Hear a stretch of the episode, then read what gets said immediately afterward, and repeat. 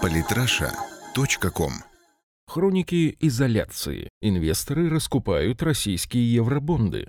Марат Рамазанов. Очередной раз с иронией приходится вспоминать слова лидера исключительной нации Барака Обамы о разорванной в клочья российской экономике. Реальность, однако, оказывается несколько иной. Так, Министерство финансов РФ разместило вторую порцию евробондов размером в 1 миллиард 250 миллионов долларов, и желающих прикупить выпущенные Россией ценные бумаги нашлось с избытком. Евробонды, еврооблигации являются долговыми ценными бумагами. Заемщиками могут выступать правительства государств, корпорации и международные организации. Целью выпуска облигаций является привлечение долгосрочных инвестиций от 1 до 40 лет. Выпуски евробондов производятся в иностранной для эмитента валюте. Кстати, приставку «евро» можно отнести к традиции. Такие облигации выпускают страны всего мира. Просто появился данный финансовый инструмент в Европе.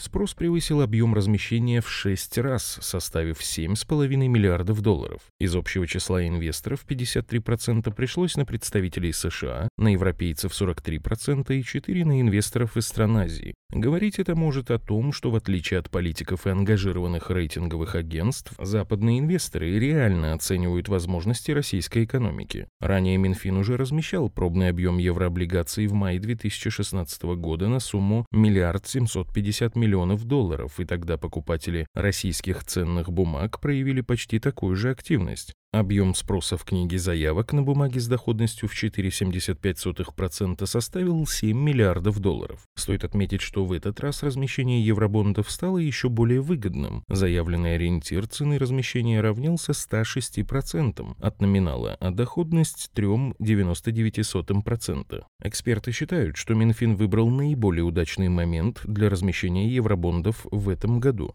Так генеральный директор управляющей компании «Ари Капитал» Алексей Третьяков полагает. После прошедших заседаний Банка Японии и ФРС США, на которых первый принял решение о смягчении политики, а второй отложил повышение ставок, рынок достиг максимальных значений по ценам в этом году и минимальных уровней доходности. Поэтому Минфин может разместить сейчас дополнительный объем гораздо лучше, чем он это сделал ранее в этом году.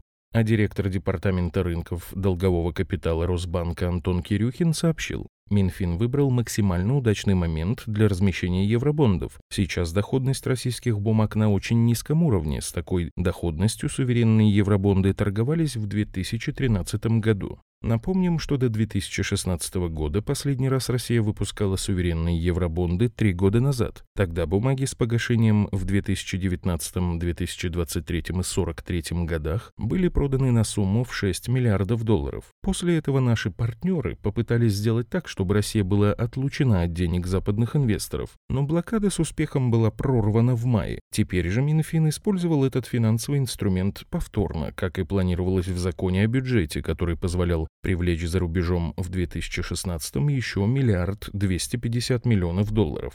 Главный экономист Евразийского банка развития Ярослав Лисоволик в связи с этим отметил, Обратите внимание на объем, он не такой значительный. Можно говорить о том, что это вспомогательное средство как для того, чтобы финансировать дефицитный бюджет, так и для того, чтобы продолжать тестировать финансовые рынки и постепенно выводить на них Россию как заемщика. Кстати, не стоит забывать о некоторых особенностях выхода на внешние рынки заимствования. Поскольку банки Запада действительно находятся под давлением Вашингтона и опрометчиво поступать не хотят, то организация размещения ценных бумаг, как и в мае 2016 года, занимается исключительно ВТБ «Капитал». Клиринг осуществляют национальные расчетные депозитарии НРД и Евроклир. В мае, к слову, европейские клиринговые системы в обслуживании выпуска наших евробондов не участвовали. Еще одной особенностью является обязательство не использовать полученные от размещения ценных бумаг средства с целью помощи находящимся под санкциями ЕС и США физическим и юридическим лицам. И, конечно же, стоит упомянуть еще одну значимую деталь. Возможен вариант, при котором выплаты инвесторам будут произведены не в долларах, а в иных валютах. Этот пункт имеет особую важность, так как разного рода фокусы от Соединенных Штатов вполне возможны. Поэтому ставить свою платежеспособность в зависимость от настроения в Вашингтоне нет никакого резона. Уже второй за год ажиотаж инвесторов вокруг размещения наших евробондов показывает, что несмотря на все старания западным интриганам перекрыть поток инвестиций в российскую экономику не удается. Россия может при необходимости получать деньги на Западе как для текущих нужд, так и для стратегических целей, а отечественные предприятия, не имеющие возможности получать доступ к деньгам иностранных инвесторов напрямую, смогут это делать благодаря посредничеству Министерства финансов. В очередной раз стоит отметить,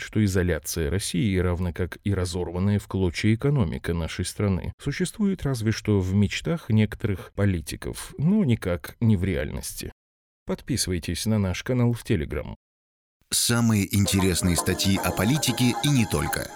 Читайте и слушайте каждый день на сайте polytrasha.com.